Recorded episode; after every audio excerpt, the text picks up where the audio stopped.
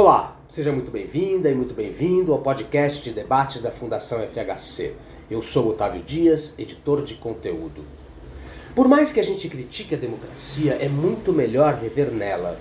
Na ditadura, vivemos com medo. Neste momento, é preciso assumir uma posição clara contra os abusos autoritários, disse o ex-presidente Fernando Henrique Cardoso. Expor-se neste momento crucial significa dizer que existe um golpe em doses homeopáticas em curso no país. Para parar esse processo, é fundamental pregar a união de todas as forças democráticas, afirmou o jornalista Fernando Gabeira. O diálogo entre os dois Fernandos é o segundo do ciclo de debates Um Intelectual na Política, que marca os 90 anos de Fernando Henrique, completados em 18 de junho. No encontro, eles trocaram ideias sobre Revolução Cubana, Marx, Sartre e o existencialismo, golpe de 64, exílio, maio de 68, ambientalismo, diretas já, pautas identitárias, avanços e retrocessos do período democrático. Vale lembrar que o conteúdo completo de todos os nossos eventos está disponível no nosso site fundacalfhc.org.br. Você também pode nos seguir nas redes sociais Facebook, Instagram, YouTube, LinkedIn e Twitter. Eu fico por aqui. Até a próxima.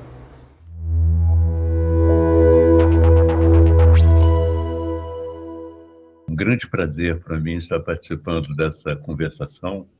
Eu admiro muito a trajetória dele, invejo a trajetória dele, não tanto por ter chegado à presidência, mas por chegar aos 90 anos, né? que é uma coisa que nós todos aspiramos.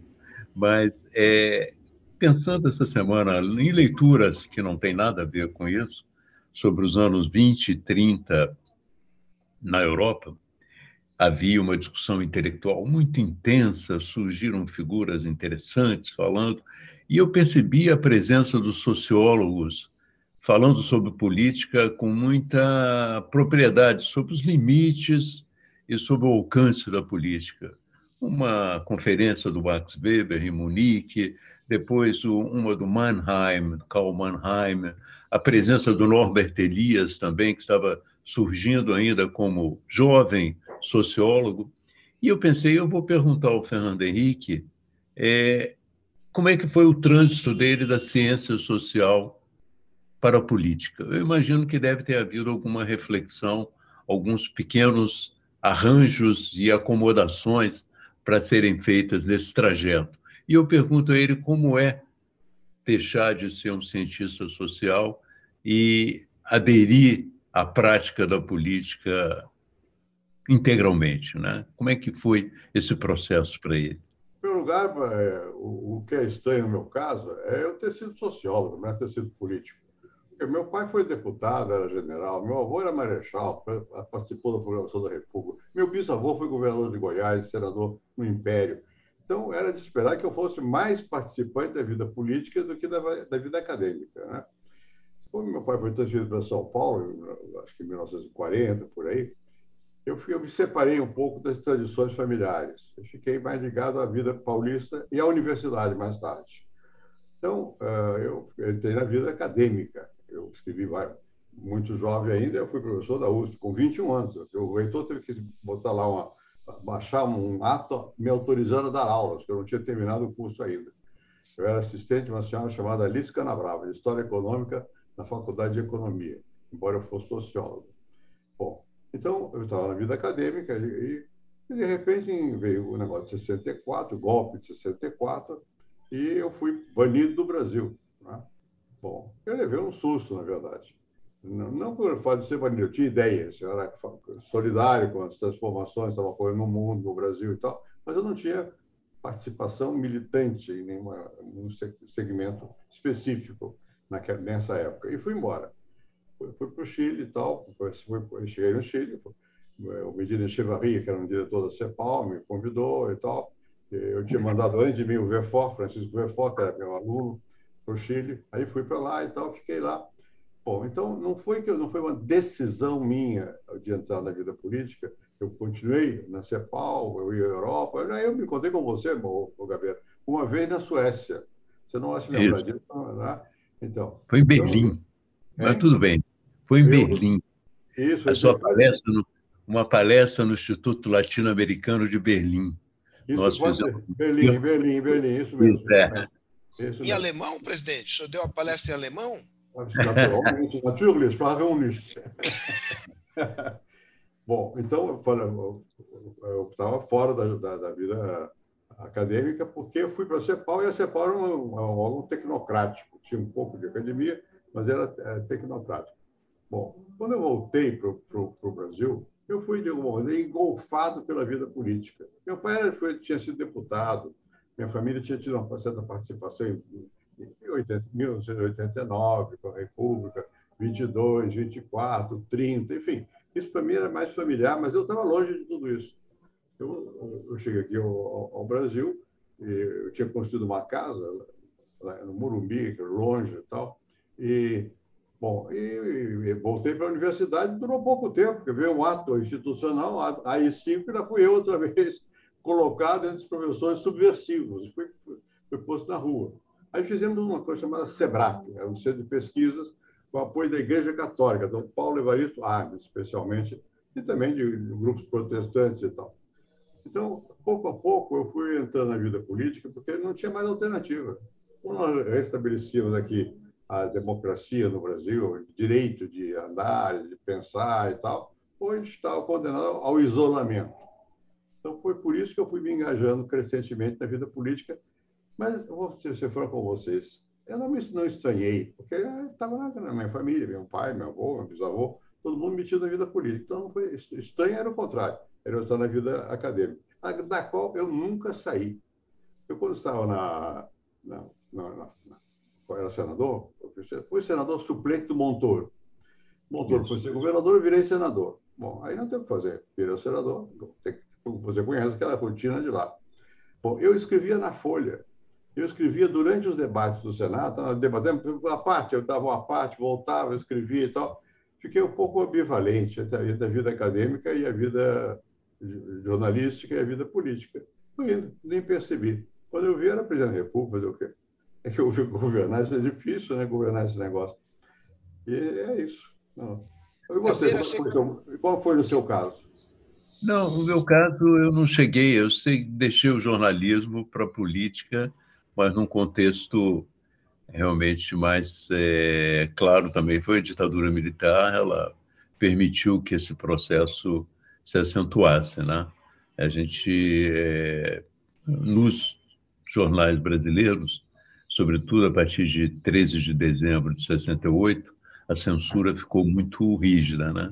Então a, a, atividade jornalística ficou também muito limitada e precipitou um pouco esse processo que na próxima pergunta do Sérgio Fausto eu tenho certeza que nós vamos responder melhor. Nós vamos, nós vamos, chegar à luta armada, mas nós temos Isso. que começar no nacionalismo e no Partido Isso. Comunista para seguir a trajetória histórica, senão não dá para entender a, a, dissidência à esquerda, Gabeira. Presidente, o, queria voltar um, um, pouquinho na sua história, assim, direto e reto. Quem, quem foi seu pai? Quer dizer, porque, é, é, politicamente, inclusive, e como isso o marcou e marcou a sua, a sua trajetória política, ah. pelo menos no início. Meu pai, era, quando ele casou com 40 anos, eu era um senhor quando eu conheci, já tinha cabeça, cabeça branca e tal, e ela terminou general do Exército. E, mas meu pai era extremadamente nacionalista. Ele não sabia muito esse negócio de classe social. Isso é eu, como sociólogo, sabia dessas coisas. Meu pai não. Meu pai tinha, é o Brasil, a pátria, não sei o quê e tal. E os movimentos nacionalistas. Ele participou da Revolução de 22, o pai dele, que também era revolucionário em 22, foi preso, meu avô, era, apesar de ser general, foi preso com Hermes da Fonseca, um navio no Rio. Meu pai contava muitas essas histórias e tal, foi, foi imposto, depois foi para o Pará, e aí conheceu minha mãe no Amazonas, mais tarde. Bom, então tinha uma vida agitada uh, dessa maneira, mas ele não era politizado no sentido de partidário, que é militar, é o Brasil, a pátria, a nação, esse tipo de, de coisa. Depois veio a campanha do petróleo o general Otto Barbosa, que foi um dos líderes do petróleo e tal, da campanha, é, a filha dele é minha tia, foi casada com o irmão do meu pai. Né? Então, eu vivia na casa do Otto Barbosa, conversava muito eu com o Otto Barbosa na varanda da casa dele, na rua Constante Ramos, 64, no Rio. hoje é um prédio. Copacabana. É? Copacabana. Copacabana, Copacabana. Bom, e conversava e tal, eu tinha curiosidade de saber e tal, como era o Getúlio, essa coisa toda. Bom, mas meu pai foi indo, e aí era extremadamente nacionalista. Né? O petróleo é nosso, essa era a campanha que galvanizava a geração do meu pai, os militares e tal. Bom, e naturalmente, mais tarde foi considerado de esquerda. Por quê? Porque os nacionalistas eram considerados perigosos pela, pela, pela parte mais reacionária, conservadora do Brasil. Né? E, mas não havia ainda, naquela época, depois houve, não havia ainda uma separação muito grande. Eu me lembro que tinha um general que comandava a região aqui em São Paulo, esqueço o nome dele, ia lá em casa, conversava com meu pai, eu fui à casa desse general. Enfim, ainda havia uma certa fraternidade entre os militares. Depois, do, quando veio Costa e Silva, e mais tarde, não foi nem Costa e Silva, em função do governo Costa e Silva, quando houve um, um novo golpe, golpe no golpe, aí é que a coisa foi ficando mais contra os comunistas. E englobaram como comunistas todos, os que eram nacionalistas, os que eram uh, intelectuais que tinham lido Marx, no meu caso, enfim, e não foram taxados de, de, de esquerdistas, não sei o quê e tal. Mas, na verdade, meu pai nunca, nunca entendeu muito de luta de classe. Ele entendia de Brasil contra a Inglaterra, não era nem Estados Unidos, era Inglaterra, depois que veio os Estados Unidos. Né? Era essa a, a confusão na, na qual nós vivíamos. Gabeira, vou fazer uma segunda pergunta para ele quando depois voltamos a, a, a, transitar mais livremente. Aqui, a hora que você quiser, você me rouba a bola. Perfeito, tá não, não se preocupe. Aqui, o Alexandre Cardoso, vou aproveitar uma pergunta que apareceu aqui na telinha. Alexandre Cardoso, presumo que não seja seu parente, presidente, não. pergunta se o senhor teve conflitos ideológicos com o seu pai. A pergunta é boa, porque, digamos, eu não sei se o senhor foi é, partidão de carteirinha, mas o senhor teve um namoro mais ou menos não, firme com o Partido Comunista. Mais, mais, não. Uh, meu pai sempre dizia uma frase: os que, os, que veem, os que leem sabem muito, os que veem, às vezes, sabem mais. Ele era dos que viam, não era dos que liam, era dos que liam. Isso era uma, uma, uma advertência a mim. Bom, como é que eu, que eu passei a ter uma, uma, ligação com a esquerda mais organizada no Brasil? Aqui havia em São Paulo uma revista chamada Brasiliense, que era do Caio Prado. E o Caio tinha um, um parente dele, Elias Chaves, neto, que era neto do Elias Chaves, famoso aí. Bom, e, eu fui trabalhar, eu trabalhava, escrevia na revista Brasiliense. E através era da revista Fundamentos, presidente? Fundamentos? Não, não, isso foi depois. O Fundamentos já era do Partido Comunista. Ah, tá. A revista Fundamentos era, era, não era o Marighella, era o Câmara Ferreira quem dirigia isso aí. Aqui em Câmara Ferreira. É, Câmara Ferreira. Bom, eu nunca escrevi na revista Fundamentos, eu escrevi na revista Brasiliense. Bom, mas é, pouco a pouco você vai tendo contato e tal, e vai, vai ficando mais ligado a esses grupos organizados de, de, de esquerda. Meu pai via tudo isso com certa preocupação. Meu pai não tinha esse, essa sensibilidade. O negócio dele era nação. Né? É, ele se dava. Ele tinha um cara que era do Partido Comunista, esqueci o nome dele agora, que foi, deve ter sido encarregado pelo partido, de vigiar meu pai. Ele andava com meu pai para cima. Meu pai não sabia que ele, que estava ali para vigiá-lo. Né? Mas quem tem mais experiência de política sabe como é isso. Então, meu pai era, digamos assim, é, era inocente e útil, se eu posso usar, a expressão que se usava na, na época. Eu não era nem inocente, mas eu era inútil. Não fazia nada, não fazia nada de muito significativo, não servia de linha auxiliar, chamada linha auxiliar. Né? Quando eu vi isso muito mais tarde, as atividades de guerrilha, eu era completamente isento, estava longe de tudo isso. Eu fui, estava no Chile, agora, solidário, porque, porque chegava no Chile gente que era machucada, que morria, que não sei o quê, sofria, era expulso do Brasil. Então, solidariedade, sim. E aqui, no, no ponto de vista da, da polícia brasileira, estava no mesmo, ser solidário como ser militante. Eles não sabiam, a, a fronteira era confusa. E eu me lembro uma vez, eu tinha uma, uma era professora da USP, Carmucci. É, eu fui com ela, não sei para onde, tal, porque ela estava sendo perseguida. Né? E havia muita gente que era perseguida, e claro, eu não era favorável à, à linha dura militar, era contrário. Né? Nós queríamos uma luta pela democracia, não sei o quê. Assim foi. Pouco a pouco você acaba virando gente.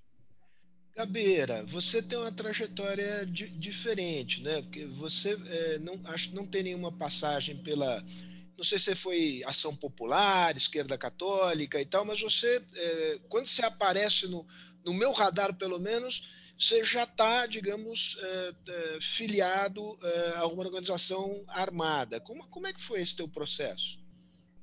É, foi um processo é, longo, né? Quer dizer, na infância, a minha infância foi muito marcada pela existência de lutas políticas que eu não processava bem, mas é, vivia emocionalmente, né? De um lado é, havia o meu bairro era um bairro operário, né? em Juiz de Fora, é, havia imigrantes italianos, é, operários, e era uma disputa entre o PTB e a UDN, né? Do lado do Brigadeiro e o Getúlio. E emocionalmente eu tendia para o getulismo, né? para aquelas pessoas com quem eu vivia diariamente e achava que eles eram mais próximos. O meu pai é, contribuía com a UDN meio secretamente. Ele era, ele votava no Brigadeiro secretamente. Ele não queria debate político e tal. Era um homem que, como por ser pequeno comerciante, ele se afastava de política.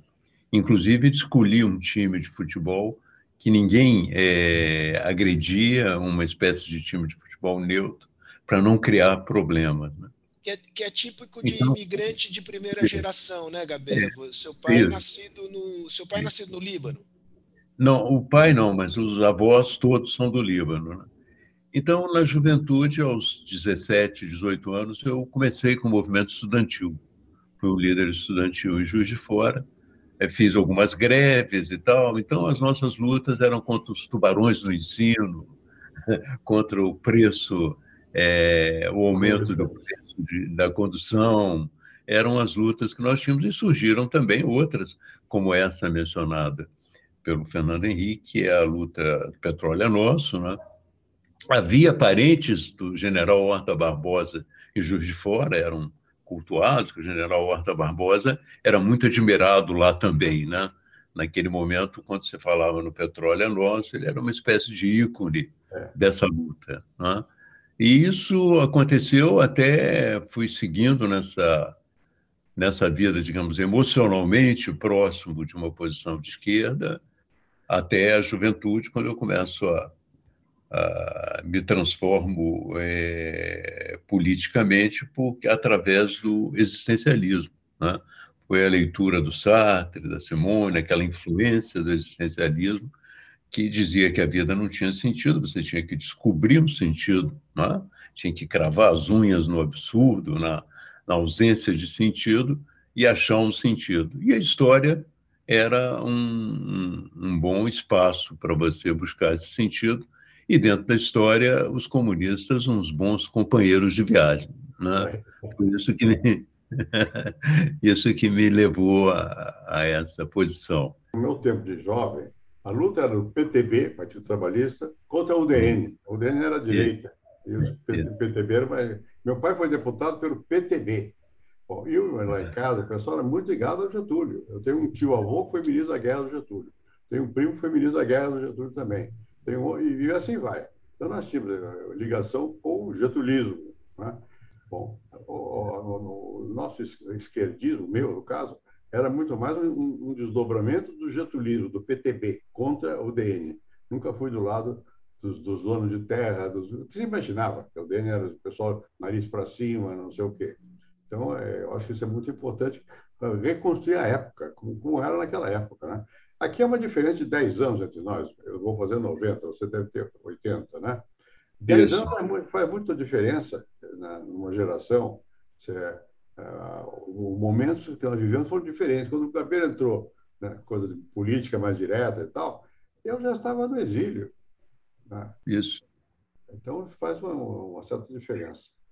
Inclusive a sua palestra em Berlim foi uma palestra muito interessante. Nós estávamos muito, éramos asilados e é. muito curiosos a respeito da situação do Brasil. E fomos todos para a palestra, um grupo de quatro asilados e ficamos lá na plateia. Quando você terminou, vamos tomar um café conosco e tal, te levamos para conversar. E durante muito tempo na conversação, te, é, pedimos para falar sobre o Brasil, descrever o que estava vendo e tal, e não chegamos a te confessar que éramos asilados é, perigosos. então, todos, na verdade. Muito agradável, nós compreendemos bastante bem o que estava se passando no é. Brasil ali, através da sua ajuda. É, eu não era exilado. Da sua generosidade, né? Bem, é. Da sua generosidade, que você saiu depois de uma palestra e te fizemos falar a noite inteira no Brasil. Maravilha, maravilha.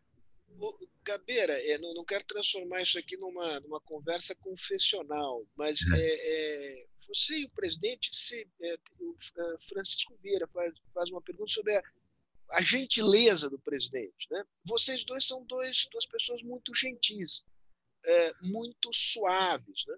É, é, então, quando eu, quando eu enfim, lia, é, que é ex-companheiro, vi o seu documentário, e, e, por outro lado, tem uma, uma, uma uh, bravura uh, física, quer dizer, você se expôs fisicamente de uma maneira, eu, eu diria, temerária. Né? Temerária. E, é. e, como é, como é que como é que como é que essas duas coisas conviveram dentro de você e o, que te deu o clique não para entrar na é, para entrar e para sair da luta armada para fazer uma uma revisão é, você é muito crítico em relação à luta armada isso, isso. olha o que impulsionou a entrada né foi você lembra do golpe de estado de 64 né e quase todas as críticas que se fazia, se faziam ao golpe de Estado de 64, era de que o Partido Comunista e a esquerda foram muito conciliadores. Eles esperaram uma solução pacífica via instituições que não aconteceu. E que era necessário romper com aquela política conciliatória. Era necessário uma política de enfrentamento. Né? Isso é, impressionava bastante. Eu não conhecia é, muito bem a experiência socialista real. Né? Eu não tinha estudado tanto é, o que se passou na União Soviética, eu não conhecia Cuba nesse momento, não conhecia os outros países chamados socialistas, né? E me impressionou muito, é, então, é, essa possibilidade de romper com a política conciliatória. E o que se oferecia para nós em termos de possibilidade, era histórica, era a Revolução Cubana. Né? E, mais especificamente, um livro que entrou clandestinamente no Brasil, chamado A Revolução na Revolução, do Regi Debré, é. quem mais tarde até me tornei amigo, falei com ele sobre a importância que esse livro teve é, na, digamos assim, na é, convicção de que havia uma saída e que era uma saída armada e tal. Evidentemente que não era uniforme na esquerda essa posição. Essa posição era chamada de foquista. Né? Havia também uma posição de é, influência chinesa, é, ou pelo menos que se dizia de influência chinesa, os chineses não tinham nada a ver especificamente com isso, mas que se dizia de influência chinesa e que pensava realmente em cercar as cidades é, pelo campo, né? através da, de uma revolta é, de camponeses e tal. Eram concepções, havia também uma terceira concepção, que era insurrecional, de uma grande insurreição nas cidades, seguida de uma greve geral, essas coisas que é, cada um pensava de uma maneira como é, responder à questão é, de achar um caminho não conciliatório, um caminho que fosse por esse pelo conflito mesmo, pelo embate, né? Evidentemente, com o tempo pedir para você voltar na parte, digamos, da tua crítica, mas queria ouvir o, presidente. É, é o senhor, quando a Revolução Cubana é 59, né? O senhor já tinha 28 anos. Ah, que influência é, Revolução Cubana, Regis Debré, luta armada, isso passou completamente ao largo disso? Ao largo não se pode dizer, porque aquilo era muito presente, né? Mas eu não era isso, não me movia, não era isso que me movia, na verdade. Porque quando eu, eu não conhecia Cuba, Cuba era uma coisa muito distante no, no, meu horizonte daquela época. Eu, né, eu, era mais teórico, eu li, eu li o Capital, das Capital. Nós tínhamos um grupo aqui no Brasil que, que lia o Capital, nós faziam discussões enormes sobre frases, palavras, uma coisa meio talmúdica, assim, né? E não tínhamos tanta experiência direta. A experiência direta que eu tinha era da política real, que existia no, no poder. Política era poder, né? institucional. Né? Nunca tive experiência não institucional direta, de luta armada também não. Esse negócio de, de arma, meu pai, como eu disse, era militar, então eu tinha um tio que era general também. Na casa desse meu tio havia negócio de atirar, matar um rato com fuzil, uma loucura. Bom, eu, minha casa eu nunca vi uma arma. Meu pai não gostava. Não dá ideia, presidente. Hein? Não Mas dá era... ideia. Não, não, a ideia é péssima. É, é, era muito, é péssima. E gasta dinheiro, né? Bom, mas então nunca fui. Nós sempre tivemos um pouco de, de diferença na família mesmo. Meu pai não era militarista, né? e supõe que meu avô era mais, mais duro, mais coisa militar. Bom, eu me lembro do relatório Khrushchev, por exemplo. Quando veio o Agildo Barata, que o Gabeira sabe quem é o Agildo. O do Partido Comunista. Só pra, nota de rodapé para o público, presidente. Você está falando do relatório Khrushchev, 1956, sobre os crimes do Stalin e é. o Barata era militante do Partido Comunista Brasileiro. O Agildo Barata apareceu na minha casa aqui no Brooklyn, na rua Nebraska, que meu pai estava lá. Ele foi falar, ele chorava, chorava, porque ele, ele tinha assistido o Congresso em Moscou, onde se denunciavam os crimes do Stalin ele chorava, porque ele tinha, tinha sido formado no stalinismo, Agildo Barata. Eu encontrei depois o Agildo Barata na casa do então comandante da região de São Paulo, que era meu primo, general Estilac Leal, primo do meu avô. Né? Estava lá. O Agildo sempre teve ligações com, com, com, os militares e, ao mesmo tempo, ele era do Partido Comunista. Mas ele não entendia o negócio do stalinismo. Aquilo, para ele, era uma aberração. Né? Aquilo foi um choque muito grande. Na minha, na minha geração foi um choque muito grande. A descoberta das violências que se praticavam no regime stalinista. E não, isso deu uma espécie de vacina contra o estilo de comunismo na, na, em Cuba, que era mais liberal, mais liberal em termos, mas enfim, comparado com o que havia na, na, na União Soviética. Né?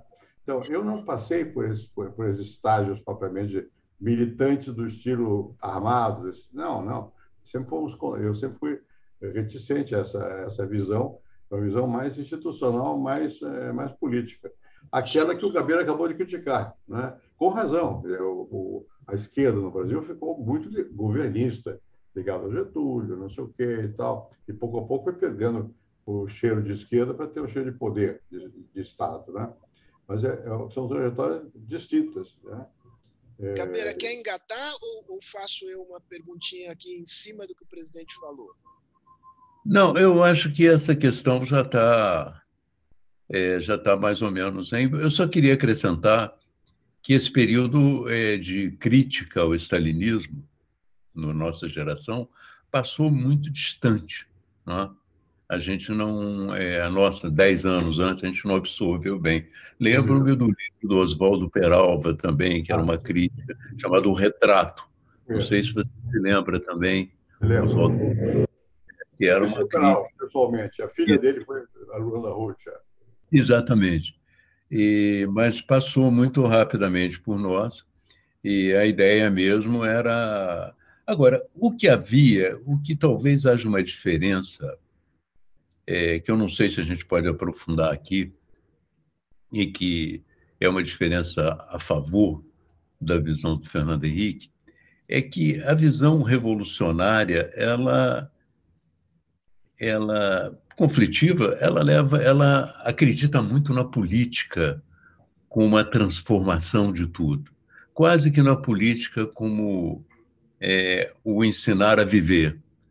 E os sociólogos intelectuais, um pouco mais distantes deles, eles compreendem a política é, de uma forma mais tranquila. Eles não depositam tantas expectativas na política de transformação radical. Tanto que é, nós é, namoramos durante muito tempo um conceito que eu acho que o Fernando Henrique jamais chegou a namorar, o conceito do novo homem, né? apresentado pelo Che Guevara, que pode levar a, a imensas dificuldades, né? no sentido de você é, até eu considero, se você for profundo na questão, eu considero um conceito mais nietzschiano do que propriamente é marxista. É, é um conceito que você pode depreender da filosofia do Nietzsche mais do que da filosofia do Marx. E, e nós namoramos esse conceito durante muito tempo, como pessoas da classe média e tal, e que era um pouco parecido com o próprio conceito do super-homem, só que o novo homem é, ia surgir adiante. Não é? Então, eu acho que isso tudo é, foi um processo de amadurecimento muito importante, porque não era só é, um amadurecimento em relação à, à, solução armada de um conflito, mas uma compreensão da política mais como uma harmonia de, de interesses é, diferentes do que propriamente numa, numa forma de viver e de uma transformação da sua vida. Você deixa de ser missionário como político e passa a ser um pouco mais é, tolerante. Né? Eu acho que isso é, é um aprendizado importante naquele momento. E acho que o Fernando Henrique teve essa possibilidade de escapar né, do radicalismo. É, eu acho que eu escapei, mas não, não por virtude minha, não, porque eu, eu vivi outra época, né? E nunca tive tanto entusiasmo como a sua geração teve depois pelo novo homem. Né? Talvez tivesse havido anteriormente, nos anos 30, mas nos anos 50, que é quando eu tinha uma certa noção das coisas, não. Nem, nem mesmo por Cuba, nunca houve tanto entusiasmo. Eu estava na, na, na CEPAL, na, na, ONU, quando havia muita discussão porque, é, sobre, sobre o que ia acontecer com Cuba. Os americanos tentaram invadir Cuba, não sei o quê e tal. Bom, nós éramos solidários. Solidariedade se tinha, mas era, não era crença naquilo. Quanto que na geração do Gabriel houve crença de que o novo homem, a transformação, não sei o quê. A minha geração foi um pouco mais cética nesse sentido, mais institucional, entender que tem regras, não sei o quê, e que é melhor jogar com as regras. Né? Essa é a diferença, não é quebrar as regras, jogar com as regras. É uma diferença grande, né? Agora, presidente, ao mesmo tempo que, digamos assim, o senhor é um homem é, institucional, quer dizer, compreendeu a política é, desde cedo, como um jogo que se dá nos marcos institucionais, o senhor ah. foi desenvolvendo sensibilidade, digamos, para o mundo dos, dos movimentos sociais, é, é. que passavam ao largo da, das instituições e tinham um poder transformador. O senhor assistiu isso em Paris, 1968, o senhor é, incorporou isso na sua reflexão. Esse, como essa dinâmica, assim, para usar a velha frase, é. essa dialética entre o institucional e o, e o, e o mundo dos movimentos sociais, como é que se deu na sua reflexão e na sua ação política? Vamos lá. Bom, eu nunca fui uh, completamente institucional. Quem é totalmente institucional não, não vê a mudança na história. Eu tinha o tempo todo o sentimento de mudança possível na história. Agora, como é que se dá essa mudança? Ela se dá por ruptura ou se dá por agregação, por transformação? Depende, depende de, de momento também. Né? O momento que, que nós vivíamos, não, a meu ver, não era mais um momento de rupturas. A globalização tava, foi, era um processo em, em, em marcha já, nessa época, a integração dos mercados, a coisa toda. Agora, eu nunca fui institucional no sentido de reacionário. A tradição que, que pesa a instituição. Não, não. Eu acho que tem que haver transformação. E você não transforma, você falou de 68. Eu era professor e não, terra. Você não transforma sem muita movimentação. Né? Não é só por aí, mas em certos momentos, quando a sociedade é rígida, você tem que ter uma dinâmica que rompa. Em 68 foi uma dinâmica na França, não foi de classe, foi geral. Né? Mas foi uma dinâmica importante, que levou a mudanças de comportamentos, de, de, de modo de viver. Né? E eu estava lá, vivendo aquilo de perto. Mas naquela altura, já nós estamos já falando de maio de 68, eu já tinha passado pelo Chile, eu tinha visto Cuba, toda essa coisa toda. Portanto, eu já estava mais escolado na, na, na, na visão de como funcionava o jogo do poder no mundo contemporâneo. Né? E acho que aquilo me marcou muito.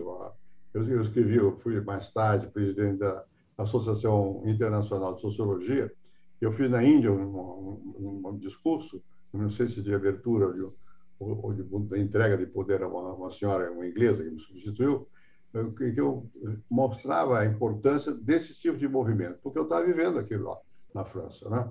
Eu me nunca esqueci, vou esquecer uma conversa que eu tive em Paris, um almoço que eu tinha sempre com o Celso Furtado, o Valdir Pires e, e outros mais. Bom, e, e alguém perguntava, alguém veio de fora, o Paulo de Tarso Santos, que estava no Chile, perguntou lá, o que, que vai acontecer aqui? E o Celso Furtado, que era o mais sabido de todos nós, aqui nada. Diferentemente da época do, do, do De Gaulle, agora, agora você tem, o De Gaulle é aplaudido, o Luiz XIV era vaiado. Bom, pouco depois pegou fogo em Paris. Então você via que mesmo os mais sábios, que estavam é, é, uma visão menos dinâmica, perdem, porque chega um momento que a coisa rompe, né? Então eu sempre fui partidário, não partidário, sempre reconheci a existência dos movimentos, a importância dos movimentos na, na dinâmica da sociedade. Não acho que você, não sou conservador, nunca fui e continuo não sendo, né? O que não quer dizer que eu seja favorável a rupturas abruptas da, da, da sociedade. É, nesse ponto aí, eu queria até acrescentar alguma coisa. Eu te fazer uma pergunta, porque é, eu, quando jovem, eu tinha 18 anos, participei de um debate com o sociólogo Florestan Fernandes, e sobre racismo. Eu não sabia nada do racismo, exceto é, o livro do Sartre. E ele tinha mais, ele é, foi muito generoso comigo. Ele sabia que eu era um jovem limitado nesse campo mas foi muito generoso. Mas tinha uma pesquisa sobre os negros no Brasil meridional. Eu acredito que você tenha participado desse projeto. E eu queria te perguntar isso.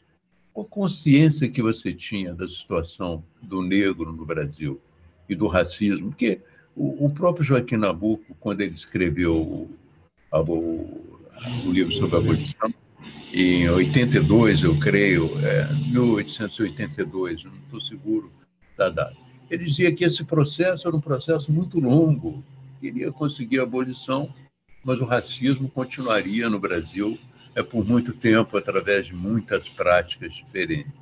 E eu te pergunto, na presidência, esse tema chegou a te preocupar, assim, é, no sentido de fazer alguma coisa? Ah, sem dúvida. Veja, eu participei não só da, da, da pesquisa do Brasil Meridional no Rio Grande do Sul, eu percebi, fiz diretamente pesquisa lá em Santa Catarina e Paraná, como em São Paulo, com o Bastide, Roger Bastide e Florestan Fernandes. Florestan tinha sido, na juventude, trotskista. Naquela altura ele não era. Naquela altura ele era sociólogo, ele não tinha posição política clara, mas ele era contra o racismo fortemente. Né? Bom, e, então aquilo nos impregnou a todos. Quem conhece a realidade da vida do Brasil sabe que houve abolição, mas depois da abolição, os negros foram, ficaram marginalizados. E até hoje tem consequências disso. Então, eu acho que uma atitude antirracista é importante. E quando eu fui presidente, o que, que eu fiz? Eu criei logo grupos, de, chamei negros para participar de grupos ativos de vigilância na questão do racismo. Isso, para mim, sempre foi uma preocupação importante. Né? E acho que continua sendo. Quer dizer, por mais que a gente disfarce, existe um racismo estrutural entranhado na sociedade brasileira. Né? Não é igual ao racismo americano. Lá você tem uma discriminação mais óbvia. Aqui você tem um pouco de vergonha de discriminar, mas tem lá com você suas reservas. Né? Então, eu acho que é muito importante você ter uma atitude ativa nessa, nessa matéria. Eu tive um assessor aqui em São Paulo que me ajudou muito, esqueci o nome dele, era professor também, me ajudou muito nessa, em compreender a situação do negro. Eu mesmo fiz pesquisa, andei nas, nas favelas, aqui pro, pro, até o sul, andei em favela, andei em casa de cômodo, conversando com negros. O Bastille, que era francês, ele perguntava muito, ele não entendia muito, dava a impressão de não entender muito a situação, mas perguntava, ele era um homem aberto, né? E o Florestan, o Florestan tinha raiva. O Florestan era uma pessoa que, além de ter um, uma boa formação sociológica, ele tinha um sentimento muito de contra tudo isso, porque ele vinha de baixo para cima, ele tinha, ele tinha uma noção de que a classe dominante era mais insensível, ele queria lutar contra isso. Né? Então, eu fui treinado dessa maneira. Você, quando você é treinado dessa maneira, é muito difícil, mesmo que você não tenha caráter nenhum, você chega no poder e não vai fazer alguma coisa, vai tentar fazer alguma coisa. Né? Não só sobre o racismo, a coisa da reforma agrária, que me tocava muito. Eu nunca tive terra, agora eu tenho comprei recentemente, mas não, não uso também. Bom, mas eu, eu, nunca tive ligação com o campo. E, não obstante, para mim era um símbolo. Eu fui no tempo do Arraisla, em Pernambuco, do Celso Furtado também. Julião. Julião, eu fui com esse pessoal é. lá. Fui lá, Ligas Camponesas, aquela coisa toda. Ficou muito entranhado em mim esse, esse, esse negócio, que é muito importante né, no, no, no Brasil. Enfim, então, eu depois dessa experiência, não é só prática, mas intelectual também, eu nunca mais pude deixar de ter, tomar em consideração esse lado da, da sociedade. Eu pertenço inequivocamente a uma outra camada. Não é camada dominante, mas está inter, intermediária olhando para cima. Mas não, no meu caso é olhando para baixo. Você tem que ver o que, o que acontece. E você tem que, ter, não é, não é, dar a mão a eles, porque eles não precisam de mão nenhuma. Eles precisam se fazer. Você tem que reconhecer os direitos que eles têm e tal. Então, isso tudo me pesou muito quando eu era presidente, no sentido que era possível. Ou seja, não, sem fazer alarde, porque se fizer alarde é pior, meu modo de ver. Né? Tem que, não adianta fazer alarde, tem que tomar medidas práticas que levem a uma transformação. No Brasil, houve uma mudança muito grande nessa matéria. Eu nasci no Rio, como toda, muita gente sabe, e no Rio era mais, é, por, por um lado, havia mais negro, mas, por outro lado, a sociedade, mesmo a carioca, então era mais elitista até. Não mais que São Paulo. Mas São Paulo era mais, mais penetrada por italianos, judeus, não sei o quê. Enfim, era mais, é, mais havia também os paulistas tradicionais. Mas a educação mudou muito no Brasil. A inclusão via educação foi muito importante no Brasil. E a escola pública, eu, o que, por que eu fiz a campanha de defesa da escola pública? Eu não. Florestan, Antônio Cândido, eu participei com Otaviani, Renato Jardim Moreira. Nós fazíamos conferência a favor da escola, da educação pública no Brasil. Não era pela educação só, era pela sociedade, para ter mais igualdade no, no Brasil, ter uma sociedade mais aberta, mais democrática. Então, isso, pouco a pouco, mudou. Eu não, eu não acho, essa altura dos, dos, acontecimentos, que você possa mudar tudo de uma vez. É difícil, não, não, vai, não vai funcionar. Mas tem que ter o tempo todo tá lutando para melhorar, para mudar, para abrir espaço, para ter mais liberdade, mais democracia, mais possibilidade de existência. Né? E com relação aos negros, isso é indiscutível no Brasil até hoje. É preciso olhar com, com atenção essa questão. Presidente, o senhor respondeu aqui uma pergunta da Lutzola sobre a escola. Pediu que o senhor falasse mais sobre a escola pública, sobre a sua participação na campanha liderada pelo Florestan. Então, obrigado, porque as perguntas são muitas. Eu já antecipadamente peço desculpas, porque não é fácil aqui selecioná-las e enfim, apresentá-las à conversa. Imagina responder. Que, que, encaixe. Né? Gabeira, é. É, 68, digamos, é, é, o espírito de 68, o, o pessoal é político. Como é que isso como é que isso te pegou? Né? Porque você é a pessoa que traz aqui para o Brasil, na sua volta, depois é, da, da, anistia, você abre uma nova agenda né? é, que tem, tem a ver com, com o ecologismo, o ambientalismo, e tem a ver com essa com a agenda do comportamento, para escândalo da, da esquerda mais tradicional. Como é, como é que foi isso? Olha, isso aconteceu mais no exílio. Né? O, é, o 68 no Brasil, ele não teve as características do 68 europeu. Ele não é precisamente o 68 europeu. Você tem elementos de comportamento, eu já mencionei, você tem elementos de comportamento musical. Eu participei em Brasília de uma coisa sobre música. Né? Na música, você teve manifestações muito interessantes. Você teve é, até um movimento hippie no Brasil nos anos 60, né? que as pessoas iam para Arambepe, você tinha várias manifestações. Mas é, o 68 brasileiro não teve as características do 68 europeu. É, e o 68 é um, um ano que em cada lugar teve uma manifestação. No México, por exemplo, foi um banho de sangue né, dos estudantes e tal.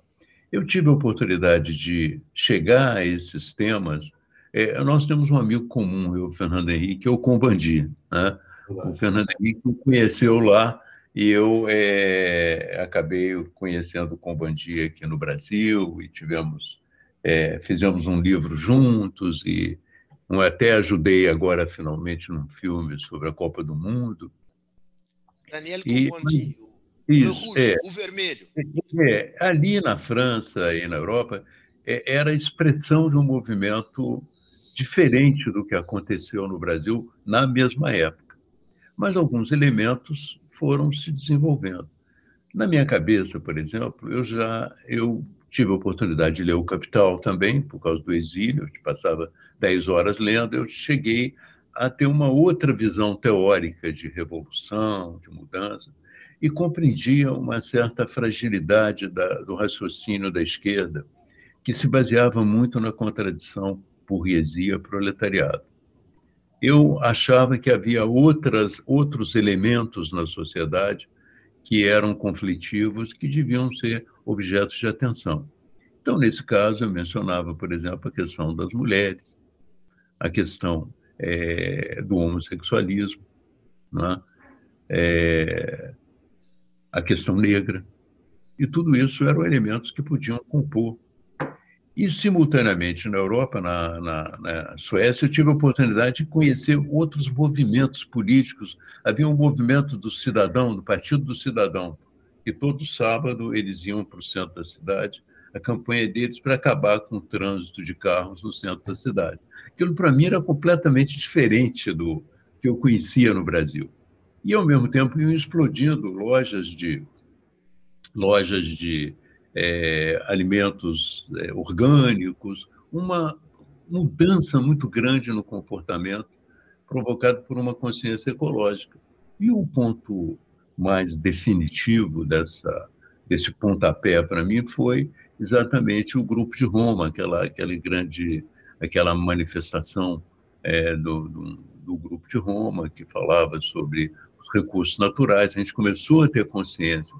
Então, eu, na minha visão crítica é, do processo da esquerda, eu achava que tinham que ser incorporados esses movimentos todos, né? E que devia ser incorporado também a questão ecológica como até aquela mais abrangente, ainda mais totalizante. Então, isso foi acrescentado. E tanto que o Combandi, na, é, isso aí, começou aquele movimento identitário na Europa. O Combandi foi o primeiro secretário é, de identidades para tratar da questão identitária é, numa região da, da, da, Alemanha, onde os verdes estavam em, em aliança com, com a social-democracia, na região de Frankfurt. Então, é ali que começou também é, essa compreensão é, da luta identitária, entende? E essa luta identitária que hoje assume, assumiu características, às vezes até um pouco mais é, radicais do que eu imagino, ou às vezes um pouco mais exageradas, que dificultam até a condução do processo. Mas foi isso que provocou a mudança. O presidente levantou Bom, a mão, acho que quer falar. Foi meu aluno lá em Inglaterra. Né? E eu conheci bem, portanto.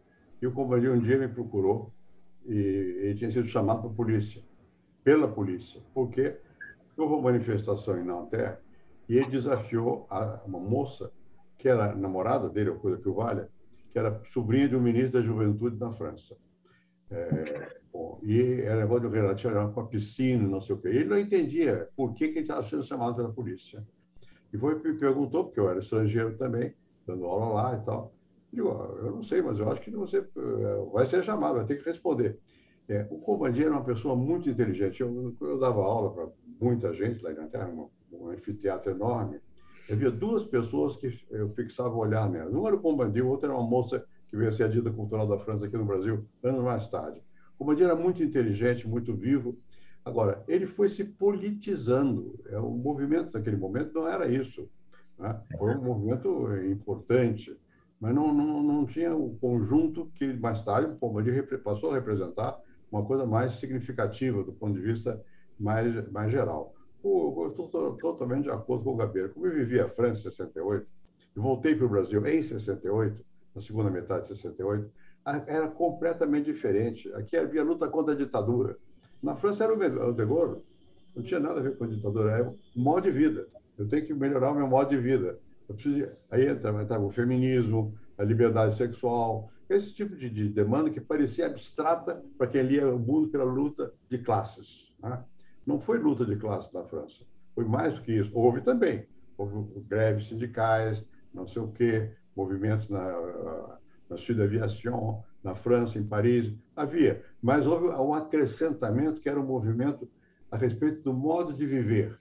É, proibido proibir, nós queremos liberdade. Era essa o, o que movia os estudantes. Não, até fica no lado, é, é, é, a Universidade de Paris, no lado mais rico da França, que é o, o CESEM, vai para o lado, o pessoal que mora naquela região vai para Nanterre.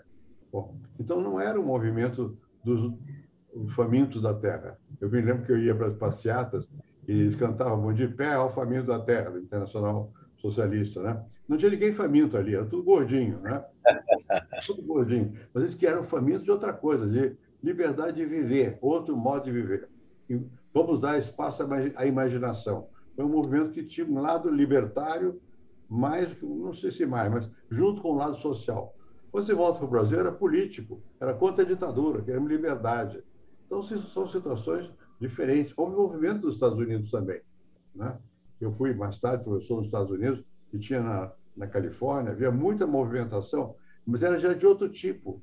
Então, é, você não pode fazer uma, uma, uma, análise assim genérica de que tudo não é tudo igual, não. Cada, cada local tem suas manifestações específicas e tem que ser recuperadas para dar sentido. Agora, é verdade, mas digamos esses rios é, confluíram no Brasil, ainda que com uma certa defasagem de tempo, porque a agenda da redemocratização ela incorpora os temas clássicos é, da liberdade civil e política, os direitos sociais, mas ela se abre para os temas identitários e, e, e do meio ambiente. O, o, que, que digamos, o que, que é, o processo de redemocratização no Brasil é, como, é que, é, como é que vocês o, o, sentiram, o viveram e o pensaram? É, ele tem fôlego ainda ou ele perdeu o seu fôlego? Da redemocratização no Brasil? É, porque, digamos, é. esse é um processo que se abriu em 1988.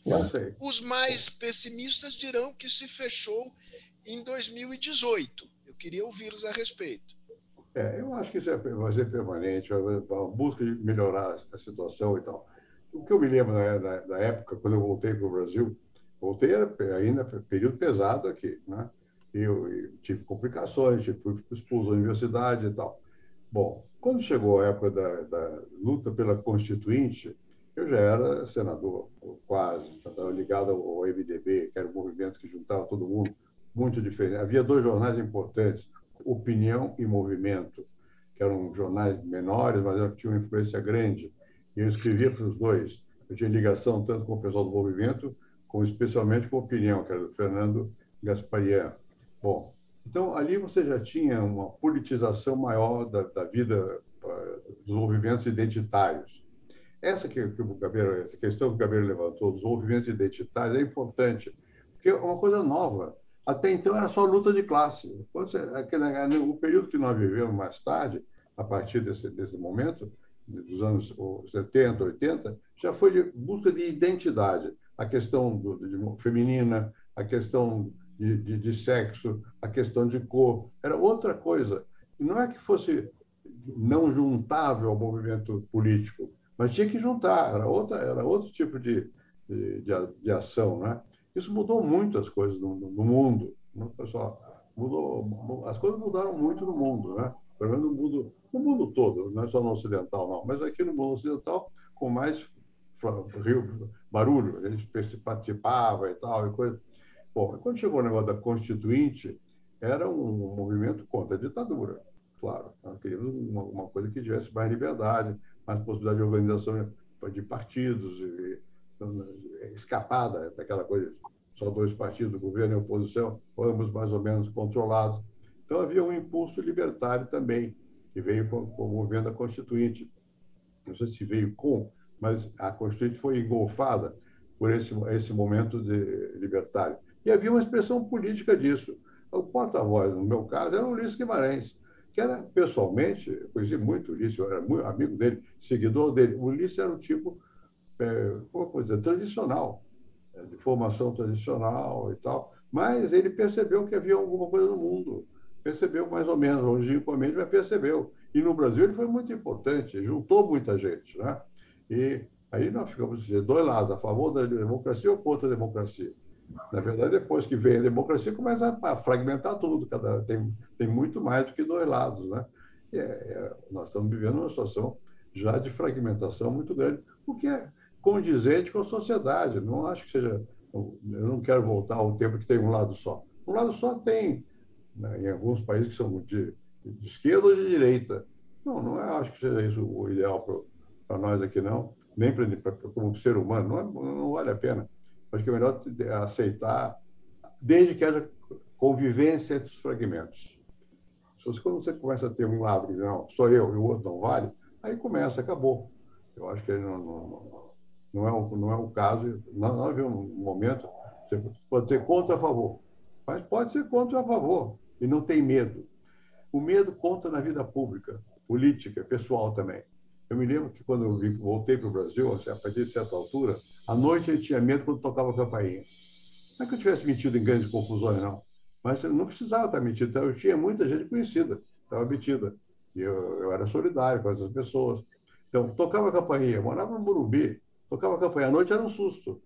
Hoje, se tocar a campainha à noite, eu acho que o porteiro quer saber alguma coisa. Não, tô, não, acho que, imagino que seja uma situação mais ou menos generalizada. Não, não, não existe mais aquele sentimento que se tinha na, na ocasião que temos um regime duro, de que você está em perigo.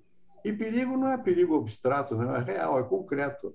Né? Eu fui parar na Obama uma vez, Organização Bandeirantes.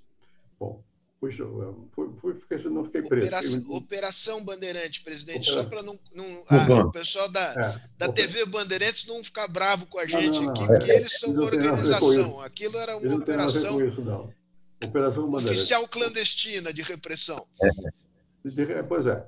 Então, você. Está, aí está agindo como homem do também. Você esteve lá também. Bom, aquilo é uma coisa desagradável. Eu fiquei só um dia, mas eu vi gente torturada nesse dia que eu estive lá. Eu, eu me lembrei do meu pai, que andou também uma revolução qualquer, foi preso e queria falar com o irmão, então eu disse que queria o banheiro. Eu disse eu queria o banheiro, o cara que me estava interrogando. Eu, fui, eu me arrependi, porque eu vi gente torturada no caminho, na célula, não sei o quê e tal. Enfim, a violência aqui foi, foi pesada, né? Não é igual hoje. Hoje não tem, não, não existe medo dessas coisas. A gente tinha medo, e eu tinha medo. Sendo que meu pai disse general, deputado, minha família, não sei o quê, tinha ligações. Eu tinha medo. Eu, você, ter, você viver com a sensação de que você não vai ser preso é muito melhor. Isso a democracia garante, garante quando houver, né? Você tem medo hoje, Gabeira? Porque eu queria o, contraste, quer dizer... O, eu acho... É... 88 foi um momento de grande esperança, com imperfeições é. e tudo. Floresceram é. muitas flores. É, elas murcharam. Hoje a gente tem uma perspectiva muito mais sombria.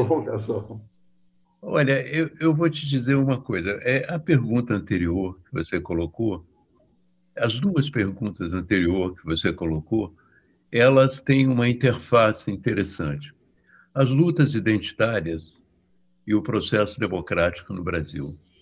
Eu acho que as lutas identitárias cresceram muito no Brasil e elas cresceram muito nos Estados Unidos. Existe um autor chamado Mark Lilla que é. acha até que elas foram responsáveis pela vitória do Trump e parcialmente do Bolsonaro, eu acho aqui também pelo fato como elas foram conduzidas, entende? E se esqueceu muito é, aquele que não era do grupo identitário, mas a pessoa que é, as propostas nacionais, válidas para todos.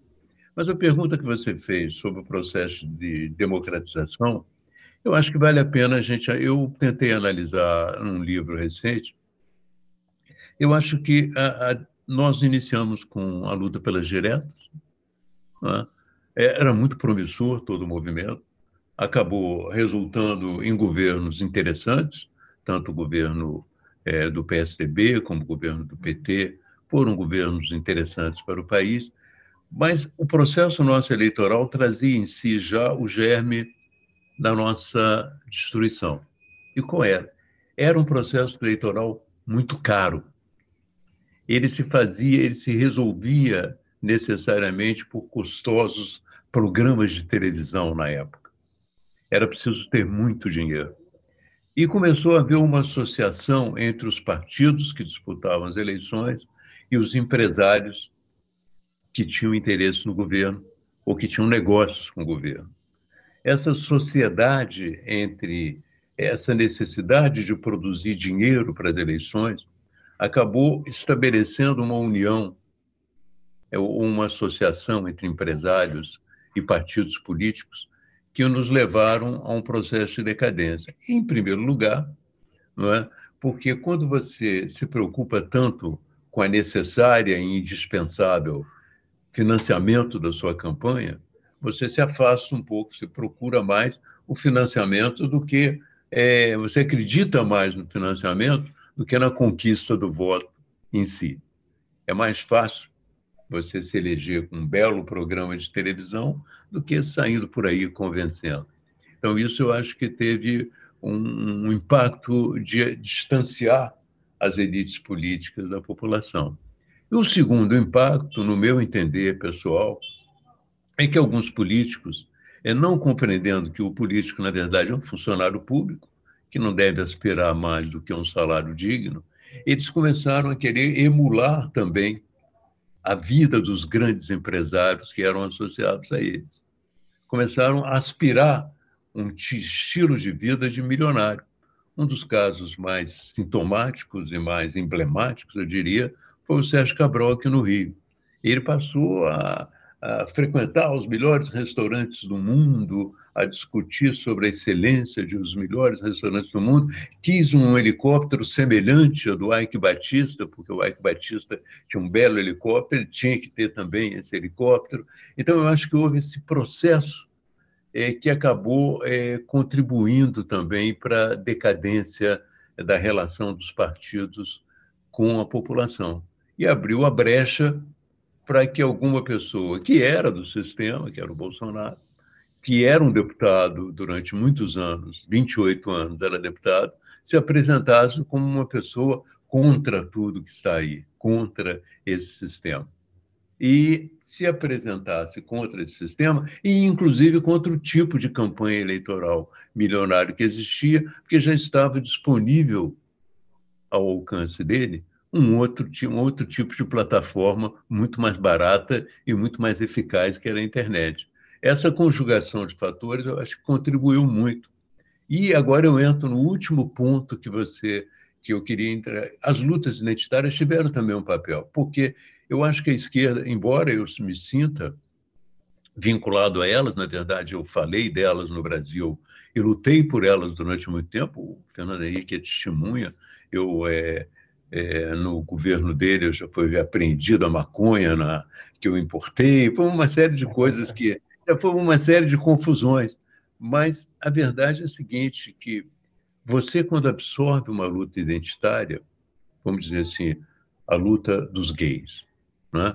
Você absorve o, como a esquerda não tinha uma visão clara sobre isso, ela absorveu os movimentos e a política dela passou a ser a política dos movimentos. Mas a política dos movimentos não é a política do Estado que incorpora os movimentos.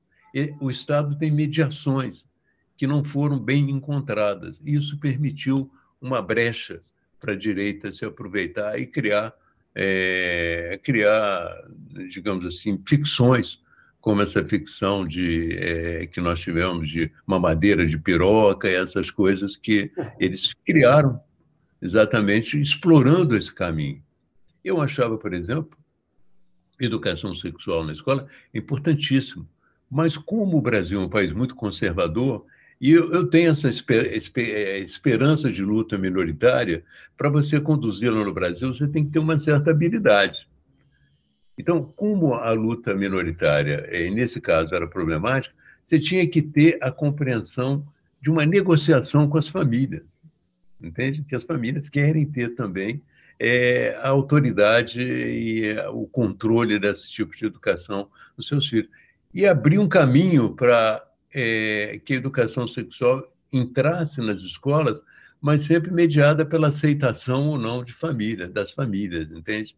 Eu acho que impor assim de uma forma muito rigorosa abriu a brecha para a direita entrar com essa propaganda insana, mas que acabou tendo resultado. Então, eu só estou juntando as duas coisas, a decadência do processo democrático geral e a possibilidade, e como a luta identitária acabou abrindo caminho também para que eles explorassem e chegassem à vitória eleitoral de 2018, que eu espero que não se repita em 2022. Acho que o Fernando Henrique também espera e deseja. Espero ardentemente. Né? Eu concordo com o que você disse aí, e muito. Eu acho que realmente você tem que tomar muita atenção, porque, de repente, os temas identitários, que são importantes, mas ele não, não, você não pode reduzir tudo ao tema identitário. Tem temas que são globais, são nacionais, são internacionais. Tem que ter a política nacional. É, tem que ter uma capacidade de juntar essas questões, senão você acaba ficando isolado, né? Bom, eu, pelo menos, sempre, sempre não é que eu pensei assim, eu atuei assim. Né? Eu acho que é importante você não, não criar conflitos desnecessários em nome da identidade, porque não consegue avançar. Eu sou favorável você chame atenção para as questões identitárias, acabei de chamar, questão do negro, questão da mulher. Isso tudo é muito uh, importante. Bom, mas eu acho que tem que viver no contexto, você tem que tomar, tomar atenção. E a nossa democracia, por mais que a gente critique, e nós acabamos de fazer crítica a ela, é, é melhor do que você não ter democracia. Eu vivi fora da democracia, e na democracia é muito melhor você ter possibilidade de lutar, não ter medo, né, como eu disse aqui, uma forma simples, né? E eu acho que nós estamos em uma posição na qual há muita coisa nova acontecendo no mundo, é, há muita disposição jovem que tem que ser aproveitada, que tem que ser usada, tem que ter encaminhada. Né? Eu procuro o tempo todo, o Sérgio sabe disso, eu recebo grupos de jovens e para não ficar com a visão unilateral, eu recebo tanto de famílias que têm recursos como de famílias que não têm recursos. Não tem, eles não têm as mesmas preocupações mas são jovens, têm energia para levar para diante as coisas. E também, por um pouco de egoísmo, né, tanto o Gabriel quanto eu somos de outra geração, nós precisamos ter contato com as gerações novas, senão nós ficamos é, fossilizados mais depressa do que é razoável. Né? Então, é preciso ter esse contato com essas gerações novas. E, é e eu, eu acho que, que, que nós precisamos expor-nos mais. Essa, essa conversa nossa aqui expõe um pouco é preciso expor-nos mais, porque senão o jovem não acredita. Ah, o pessoal mais jovem precisa de sentir, primeiro sentir se você está dizendo, você sente ou não sente desse jeito. Porque o político, especialmente, é, é visto como alguém que faça, não? que faz uma montagem para poder passar. Não é isso, tem que, tem que expressar o que você sente, o que você acha, até também reconhecendo que errou. É uma coisa importante para você é, poder avançar. Tem que dizer que você fez besteira na vida. A gente não faz sempre coisa certa, faz, muitas vezes é, é globalmente errado, mas outras vezes você individualmente está errado também. E é melhor reconhecer que errou, tentar melhorar e tal, e se expor ao, ao, aos demais, eu acho que é uma coisa boa, difícil, mas importante e, sobretudo, encontrar com as gerações mais jovens. É, eu acho que a exposição nesse momento exposição, nesse momento, significa também é, dizer alguma coisa é, que é, a nossa experiência talvez possa. Eu digo a nossa experiência, embora diferentes, mas que a experiência possa é, contribuir nesse momento. O que, que é necessário, no meu entender? Eu estou me expondo, é, tentando provar, mostrar às pessoas que existe um golpe é, em doses homeopáticas acontecendo no Brasil. Né? É, no meu, o golpe, a gente já sabe, por esses livros todos que foram lançados no ano passado, que o golpe já não tem mais as características que tinha no passado. Não é mais um pronunciamento militar, não são aqueles tanques saindo pelas ruas empoeiradas, não é mais isso. Né? Então, o golpe ele está vindo através da decadência progressiva das instituições, da capitulação progressiva das instituições. Né? A primeira, nós tivemos, por exemplo, é, essa semana passada, um dado importante. Um general foi a uma manifestação é. É, rompendo com o regulamento do Exército, e o Exército resolveu não puni-lo. Quer dizer, de uma certa maneira, capturou diante da vontade do presidente. Nós vemos a, o Procurador-Geral da República sistematicamente evitando é, todos os processos que podem comprometer o governo, que também mostra que uma parte da instituição aí já foi. nós vemos, é, e também me parece importante, num caso como esse do general que rompeu com o Estatuto Militar, o Exército acabou aceitando, nós vemos o silêncio do presidente da Câmara e o silêncio do presidente do Senado. E nós vemos as polícias militares progressivamente se manifestando politicamente. Né? Nós vemos o comandante da Polícia Militar de Brasília é, terminando um discurso com o slogan do Bolsonaro. Nós vemos o comandante da Polícia Militar em Pernambuco é, autorizando e estimulando uma repressão a manifestações pacíficas. Então, é, vemos um presidente da República que defende o armamento e que defende que as populações armadas insurjam contra o governo que elas não aceitem. Ou, ou. É, vemos um presidente da República questionar a urna eletrônica, nós todos participamos de urna eletrônica, vencemos e perdemos, mas ninguém nunca reclamou. Mas ele já acha que a, a urna eletrônica pode, deve ser questionada. Então, nós estamos assistindo a um processo que demanda uma ampla união. Né? Eu acho que essa união é fundamental e nós estamos vendo uniões incríveis, como Israel, por exemplo, uma união surpreendente.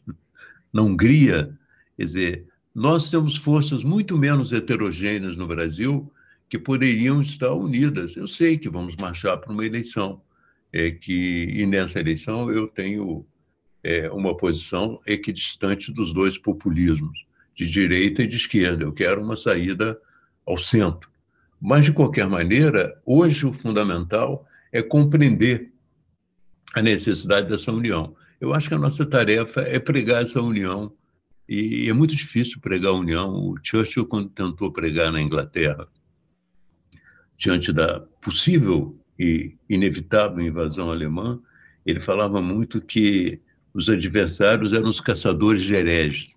Aqueles que disseram, ah, no passado você fez isso, logo você não pode participar da nossa união. Então, é fundamental que a gente também é, neutralize os caçadores de hereges e consiga fazer com que todo mundo entre nessa união, porque estamos diante de um perigo grande. E isso é uma responsabilidade nossa. Você não acha? Eu concordo inteiramente. Acho que não só ter, é preciso ter essa visão que você tem, que eu compartilho, mas é preciso ter coragem também para tomar posição. Sobretudo gente como nós, que tem alguma, algum eco no que se fala, né? É preciso tomar posição claramente contra esses abusos que estão degringolando a democracia.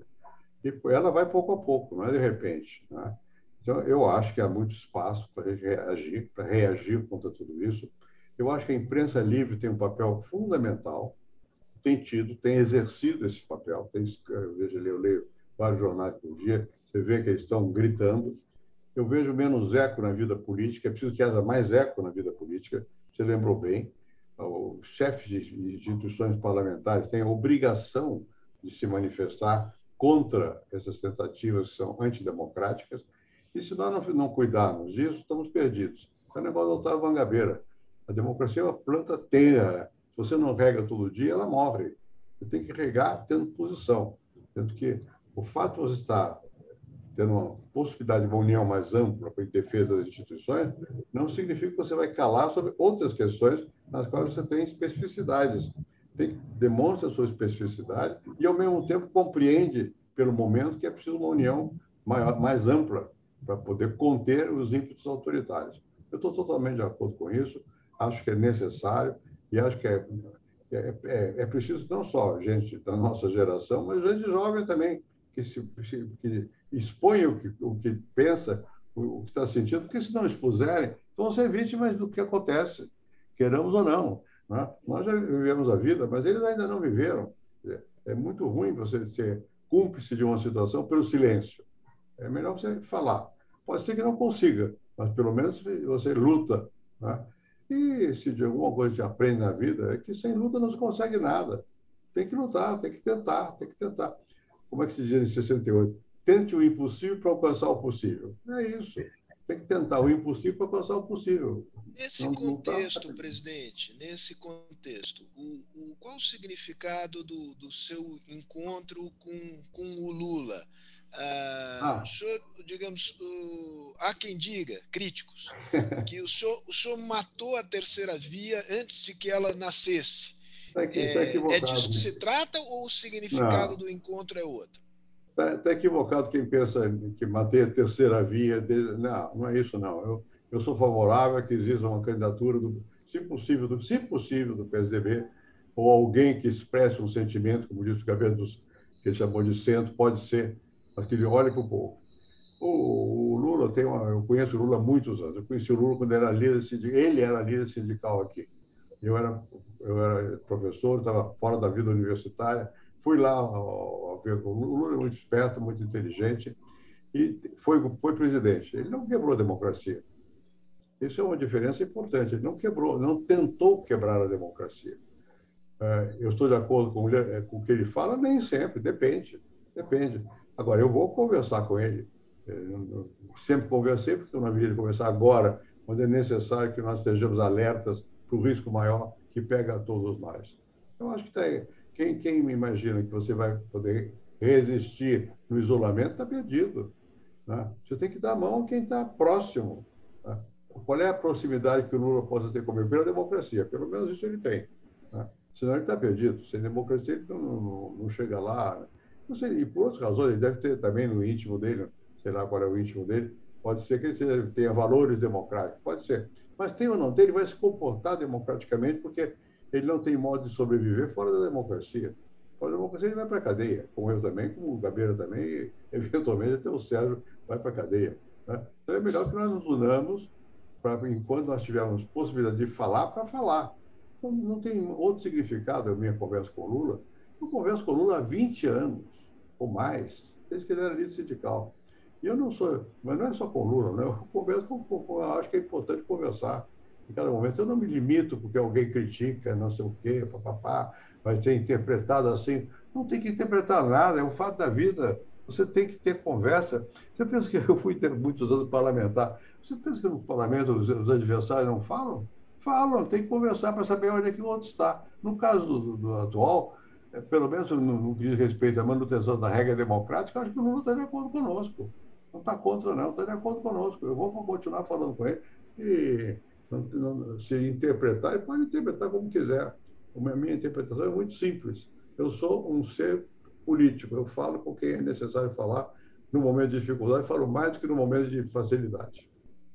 Gabriel, eu queria ouvir a sua apreciação do, Lula, do encontro do presidente com o Lula, mas antes não vou resistir aqui uma, uma, uma anedota, não, foi uma lembrança com essa história que o presidente disse o Gabeira vai ser preso, o Sérgio vai ser preso, eu vou ser preso. Eu me lembrei da piada que a esquerda só se une na cadeia, né? Que era uma, era uma cadeia é um negócio muito desagradável. Se tiver porrada, então é insuportável, é desumano. É. Mas passar algum tempo na cadeia com vocês não seria mal. A gente podia, eu iria é, aprender é. muito. Eu conversar em liberdade. Preciso prefiro conversar em liberdade. Gabeira, a palavra é tua. Olha, eu já escrevi sobre esse encontro do Fernando Henrique com Lula e escrevi de uma forma positiva. Eu acho que é um encontro animador. O fato de dois líderes políticos estarem falando nesse momento diante da crise que nós vivemos. Quer dizer, todo o meu discurso anterior é, vai nesse sentido, das pessoas se unirem. É, não tenho relações com o PT tranquilas, eles é, falam muito mal de mim, e, mas é, é, mas eu é, não me importo com isso. Eu acho que nesse momento é, a questão é de, de, ver quem pode contribuir com esse processo. Sobre a terceira via, eu acho que talvez o próprio presidente Fernando Henrique poderia ter tido é, alguma é, preocupação de dizer que a terceira via não depende muito do comportamento dele. A terceira via depende das pessoas que são candidatas à terceira via que tem que ir à luta. Quer dizer, não há de ser porque o Fernando Henrique, num determinado momento, encontrou com o Lula que a terceira via esteja morta. Ela só estará morta se as pessoas que querem conduzi-la sejam mortos também. É preciso que eles saiam, que eles botem a cara. Então, o que, que você tem na terceira via? São candidatos tímidos, é. que não é, estão no cenário, que não estão entrando no cenário, que não se apresentam. E como é que eles podem fazer frente a dois populistas com extremo carisma, cada um falando melhor que o outro com o seu público? Bolsonaro falando muito bem com o seu público e o Lula falando também muito bem com o seu público. Onde é que está o homem do centro que fala bem com o seu público e com todos os públicos? Onde é que ele está botando a cara? Onde é que ele está se manifestando? Eu acho que a gente vai ter que é, compreender que é, não, é, não se pode esperar que o Fernando Henrique deixe de tomar uma posição como essa para salvar a terceira via, porque seria uma salvação de é, biônica. Não, eu não vou falar com o Lula porque isso pode prejudicar a terceira via. O que eu acho que talvez pudesse acontecer é falar com Lula e simultaneamente manifestar uma expectativa de que surja a terceira via. Mas eu já manifestei eu, tenho, eu continuei manifestando minha, minha, minha opinião a favor, mas é preciso, você disse certo, preciso que eles se apresentem, que eles se joguem. Política não é uma coisa teórica, ou você se joga ou não se joga. Eu tenho várias pessoas que eu gostaria de ver jogadas numa luta pela terceira via. Né? Pode ser que alguns tenham chance, eu não quero referir a pessoa, mas quem tem governo na mão de São Paulo, Rio Grande do Sul, tem mais chance. Mas tem outros que não têm, que são líderes, são capazes, né? de encarnar, mas tem que, eu usei a expressão, encarnar. Você tem que dar carne e osso à ideia. Ideia Isso. no papel é bom na academia. Em política Isso. é pessoa. Quem é que vai encarnar a terceira via? Eu estou fora do jogo porque estou velho. Bom, mas eu não estou fora do jogo no sentido que eu vou aplaudir quem encarnar a terceira via. Eu estou com ela, não tenha dúvida. Exato. E para dar às pessoas uma chance de votar é, no que elas acreditam no primeiro turno, pelo menos, se houver um segundo turno, aí a gente vai analisar a situação do Bolsonaro como aquele que deve ser derrotado. Entende? É isso, é isso. Então você não é tão equidistante assim entre os dois populismos, de direita e de esquerda. Não, não, não porque eles não são idênticos. Eles não são idênticos. Não, não há uma equidistância. Não, não. É, não há uma equidistância. Há diferenças radicais. É, eu, por exemplo, eu costumo até teorizar sobre isso. Eu sei que vou levar porrada, como sempre levo, mas eu vou falar uma coisa. Eu acho que uma coisa é você ter a distância que eu tive do PT a partir de denúncias de corrupção. Outra coisa a distância que eu tenho do Bolsonaro por ele ser contra a vida. Uma coisa é você desviar dinheiro, que é o dinheiro público, que pode ter repercussão na vida, mas é o trabalho morto.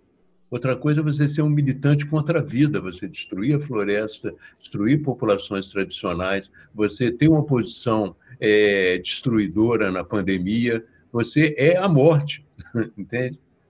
E, e, não é isso que eu é, vejo no, no, no, PT. A política ambiental deles foi uma política razoável, em muitos momentos boa, entende? Resolveram alguns problemas. A política social também em muitos momentos foi correta, entende? É, posso discordar, discordo da visão deles estratégica, é, de uma visão que possa eventualmente aproximar da Venezuela ou aproximar de Cuba, que eu não acho caminhos para o Brasil.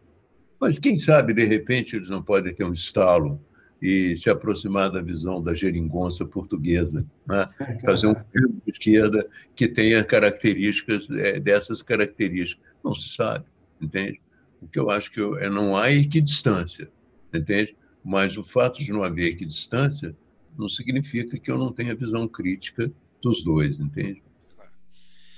Estamos chegando no final. É, é, presidente, eu, eu o senhor tem o tempo que quiser é, agora, e Gabeira também no final, mas queria dar esse toque que a gente está no final. Eu tenho uma pergunta aqui na cabeça que recolhe uma preocupação aqui da Jéssica Kobayashi, do nosso amigo Inácio Walker, que nos vê é, de Santiago. Eu vou ter que refrasear um pouco a preocupação deles à luz do que nós estamos vivendo no Brasil. A pergunta deles é, é que é mudança possível, que lições tirar é, da relação entre mudança institucional e visão rupturista, etc. Porque eu acho que nós estamos vivendo aqui no Brasil uma, não é só um, uma lenta, gradual e segura deterioração da democracia, mas eu diria que das condições da convivência civilizada, nos diversos planos da vida, desde o debate público até o cotidiano. Ah, como é que a gente eh, começa a reverter este, este processo de lenta, gradual e até o momento segura descida uh, ao, digamos, ao, aos, aos, diversos infernos da vida política e da vida e da vida cotidiana? Bom, eu, eu, eu não sei, é uma, a sua pergunta é muito ampla, né? É, mas eu acho que a, a, condição necessária é você expressar o que sente, o que pensa, dizer, falar. Né? Porque quando você deixa de poder falar, entra nesse sistema que nós estamos criticando. Né? Eu acho que nós temos que aproveitar a nossa possibilidade de falar para dizer o que nós pensamos. Temos que nos expor. A terceira via tem a ver com isso também. Né? Você precisa ter quem materialize algumas ideias que sejam consideradas aceitáveis pela chamada terceira via. O que é a terceira via? Nós queremos manter a liberdade, queremos manter a democracia, e nós queremos que haja uma condição de vida melhor para todos, ou para a maioria. Isso é muito importante, porque não é a situação da maioria. A maioria vive mal, né? não está vivendo bem. Eu acho que nós temos liberdade, razoavelmente. É preciso manter as instituições, manter a liberdade e melhorar a política econômica para favorecer mais os que mais necessitam. É possível isso? É possível. Você, o, quem viveu nos países nórdicos sabe que isso é possível mesmo quem viveu em países desenvolvidos, sabe que uma pré-condição para que isso ocorra é ter crescimento da economia, mas não é suficiente. Nós tivemos crescimento, podemos voltar a ter, sem ser suficiente. Então, eu acho que é necessário, nesse momento, que você tenha clareza sobre, sobre o que, que o novo governo vai fazer. Aqui o Gabeira caracterizou muito bem o atual. Ele não tem, não tem sentimento genuíno. De vez em quando ele faz de conta que mas não é o sentimento genuíno dele. O sentimento genuíno dele é de dar ordem, mandar, não sei o quê, vai, vai para o pau. É esse tipo de coisa que é contrária a, tudo que nós acreditamos. Pelo menos que eu acredito. Eu acho que o Gabriel também, que é o contrário. Você tem que convencer o outro. O que quer dizer convencer? É vencer junto. Se você tem uma ideia, você tem para vencê-la, você tem que convencer o outro.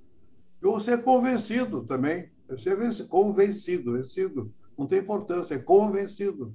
Tá? e você vai atrás da, da ideia do outro. Mas é preciso ter esse processo livre para você ter possibilidade de atuar. E isso não existe se você não tiver ideia nenhuma, se você não se jogar. Bom, e é fácil falar de jogar, mas é difícil da prática. Isso, isso tem risco. Sempre política é um jogo em aberto. Você não sabe se vai ganhar ou vai perder. Não importa, você tem que se jogar, tem que apostar num lado e, e, e tentar fazer com que esse lado prevaleça. Pelo menos é o que eu penso. Eu tento, dentro das minhas possibilidades, que são limitadas, e a idade é uma limitação real, né? você tem que tentar a, usar a voz que você tem para dizer o que você pensa né? e tentar mobilizar as pessoas na direção do que você acha que é o melhor. Será o melhor ou o pior? Depende, tem que convencer o outro. Eu, melhor sozinho, eu escrevo um livro e acabou. Né? Aliás, o senhor acabou de escrever um livro. Né? É. Eu tenho esse, essa, para isso, para mim, a pandemia serviu. Escrevi mais um livro. Né? mas, isso não, mas isso não tem força política. É. Gabeira, onde é que nós vamos Bom, puxar o fio da meada? É, eu vou, eu vou é, tentar responder a tua pergunta, trazê-la para o plano político. Né? Eu acho que o momento é, pode ser um momento que nos permita superar essa grande situação de é, deterioração das relações mesmo políticas. Né? Em primeiro lugar, no nosso campo, o campo que é oposição ao governo, eu acho que a ideia de uma frente pode mostrar que é, nós temos questão, uma questão em comum e, nesse momento, é mais importante do que a questão que nos separa. Então, a existência de uma frente ampla, né, ela, você vê, por exemplo, em Israel, uma frente de muçulmanos com a extrema-direita é uma coisa surpreendente, mas por quê? Porque eles sentiram, e apesar de tudo que pensam um a respeito do outro, eles sentiram que é necessário, nesse momento, é, colocar essa divergência um pouco de lado e trabalhar convergência. Isso no nosso campo já atenua muito o clima, já esse próprio encontro é, do Fernando Henrique com Lula já mostra que eles foram adversários. É, o, o, Fernando Henrique já falou coisas desagradáveis sobre o PT e vice-versa, é, em dose é, cavalar. É? No entanto, é, estão falando, conversando. Né? Agora, existe um outro aspecto, que é o aspecto ligado aos que não estão dentro do nosso campo. Eu tenho uma diferença tática com as pessoas que estigmatizam os eleitores do Bolsonaro e que chamam os eleitores de Bolsonaro de fascistas e que chamam os que votaram no Bolsonaro em 2018 de fascistas e que os culpam por todas as atitudes do Bolsonaro. Eu acho que é, é necessário dialogar e tentar mostrar que as promessas que o Bolsonaro representava foram traídas em grande parte e que ele não é exatamente o que eles pensavam. E que em determinados momentos históricos você comete erros. É, a minha ideia era o seguinte: transformar numa coisa mais leve possível o trânsito do bolsonarista para uma visão democrática e de oposição. E não fazer com que essa passagem seja tão pesada. Se você estigmatiza culpa e coloca na pessoa um peso extraordinário, a passagem fica difícil. Ela tende a ficar com a posição, porque o preço que ela vai pagar de passar para, para outra posição é muito alto. Então, eu acho que se nós conseguirmos ter a compreensão da necessidade de um relacionamento no nosso campo e de um relacionamento mais tranquilo com o outro lado, o lado que nós queremos convencer, eu acho que a gente pode, é, de uma certa maneira, baixar um pouco esse tom é, de raiva, de briga que existe. Isso, isso Gabeira, é, presidente, já lhe passo a, a, palavra. Me lembra muito a estratégia na discussão sobre o plebiscito no Chile, em 1988, né, contra o general Pinochet. Tem um filme magnífico sobre isso, em que a esquerda mais tradicional queria fazer uma coisa raivosa, é, quase vingativa, com boas razões para isso. Uh, prevaleceu, felizmente, a ideia de que uh, o slogan era uh, La alegria já viene. Né? Que a ideia, digamos, apostou numa coisa leve, positiva, para cima, e ganhou o, o, a população chilena com isso. Né? E, e, essa coisa, isso eu converso com alguns militantes mais aguerridos do movimento negro, que dizem, olha, eu estou do lado de vocês, mas se começar a me chamar de branco filho da puta privilegiado, fica difícil. Né? Quer dizer, claro. me, me, ajuda, me, me ajuda a estar tá do lado, mas assim, ninguém gosta de ofensa. Né? É. Eh, presidente, o que, que, que, que o senhor acha? Porque o senhor é muito. Às vezes muita gente se irrita com o senhor, que o senhor é muito suave na, na forma, na crítica. Né? É, a preocupação é esta mesma do, é, do Gabeira?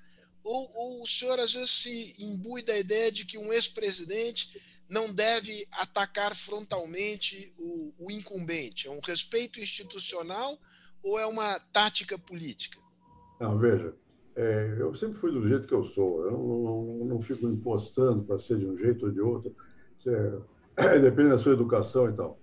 Eu normalmente eu não gosto de agredir, mas às vezes eu agrido. Quando é necessário, eu agrido. Né?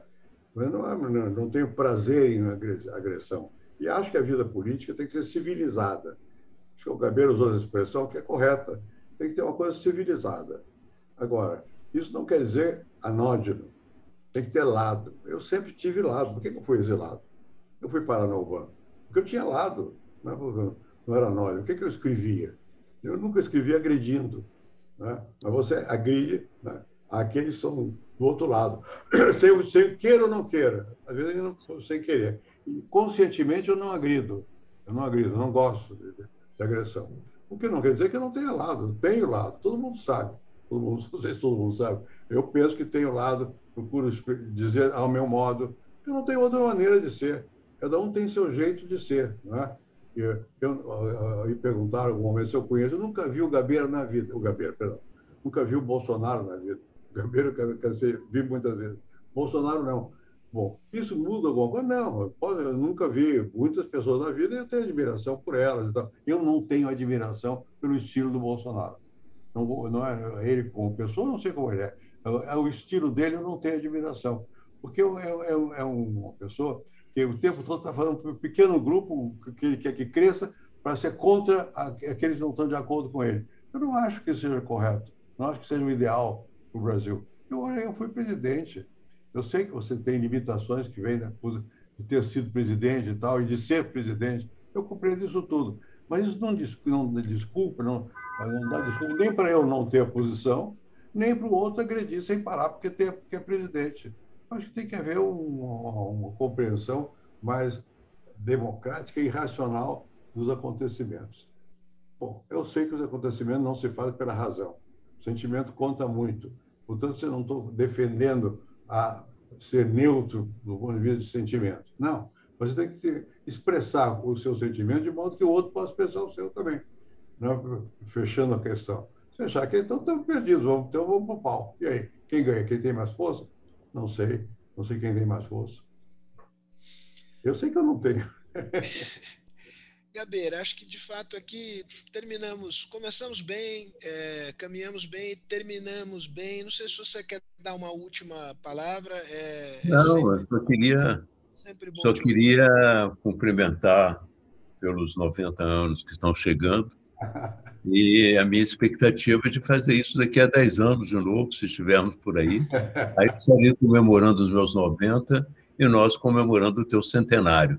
Tomara, tomara que você tenha razão, vamos fazer isso. E, e eu, os meus 45 anos. Seria um, será um grande prazer.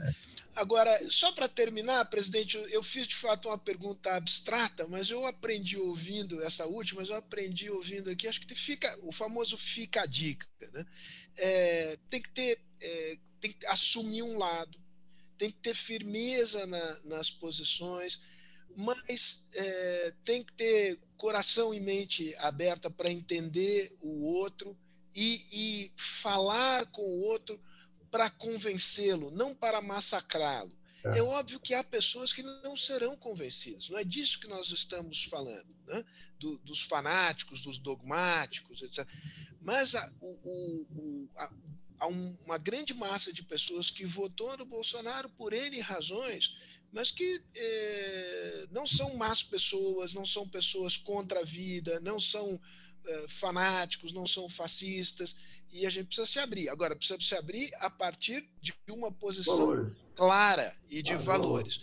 O que, é. o que me preocupa é quando eu vejo pessoas que se dizem de centro e que, na verdade, são é, uma direita enrustida que fica dentro do armário. Aí é melhor sair do armário e dizer, ah, nós somos de direita e assumir as suas posições e as consequências das suas posições. Essas pessoas interessadas supostamente numa agenda liberal, na fantasia de que a agenda liberal vem aí, etc., na verdade estão são coveiros é, da democracia e da liberdade. Né? Podem ganhar no curto prazo, ganhar até um dinheirinho a mais, uma satisfação privada a mais, mas o registro histórico é, ficará. Né? É hora de ter posição, posição clara e não é, covarde. Enfim, falei demais. É, Falou bastante, é bom. É bom, é bom, é bom. Está na hora de falar, Sérgio. Exato. Não de falar. Exatamente. Eu acho que a, mais, a única coisa que me irrita é quando penso que eu não tenho lado. Eu tenho lado, claro lado. que eu tenho lado. Eu, eu a, a outra coisa extraordinária de alguns amigos, queridos até, esse negócio de ser, de ser de mente e coração aberto é complicado. Você tem que administrar o portfólio variado das suas claro. amizades, né? E algum da esquerda à direita e algumas pessoas dizendo que é inaceitável que o senhor tivesse se encontrado com o Lula, que isso mata a terceira via. Eu falei, olha, se um almoço do presidente com o Lula, um ano e meio da eleição, mata a terceira via, estamos mal mesmo. É, é claro. Porque... Ah, é, é, é, é, bobagem. É bobagem. Agora, o Gabeira foi, foi parlamentar, eu também fui. Isso. O parlamento ensina, ensina, uma coisa, pelo menos, a gente aprende lá. É ouvir o outro. Queira ou não queira. E você, não é, independente de você gostar ou não gostar das pessoas, você tem que ouvir e tem que responder, e tem regra. Eu acho que é isso. Quer dizer, nós temos que ouvir o outro, saber respeitar, ter regra e você emitir sua opinião quando necessário. Não é toda hora também. É isso. Olha, um fortíssimo abraço.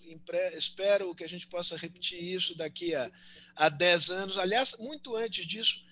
Pessoalmente, é, porque é sempre, enfim, um imenso prazer é, poder estar com, com ambos aí. E já disse uma vez, repito, para terminar, é, se tivesse assim me apertar, dizer quais são as duas pessoas na vida pública que você é. mais admira, eu, eu não diria, mas diria que os dois começam com o mesmo nome. Tem o, tem, o primeiro nome é igualzinho, tá bom? Nós imaginamos o resto. Você, imagina o resto, exatamente. A imaginação fica a gosto do freguês. Certamente não é o Fernando Sarney. Eu gosto dele. O senhor gosta dele, só tem uma alma ampla. Então é isso. É. Eu prefiro Fernando Henrique e Fernando Gabeira, sem, sem maiores juízos e, e, e maior conversa. Um grande abraço. Obrigado. Um abraço. Obrigado.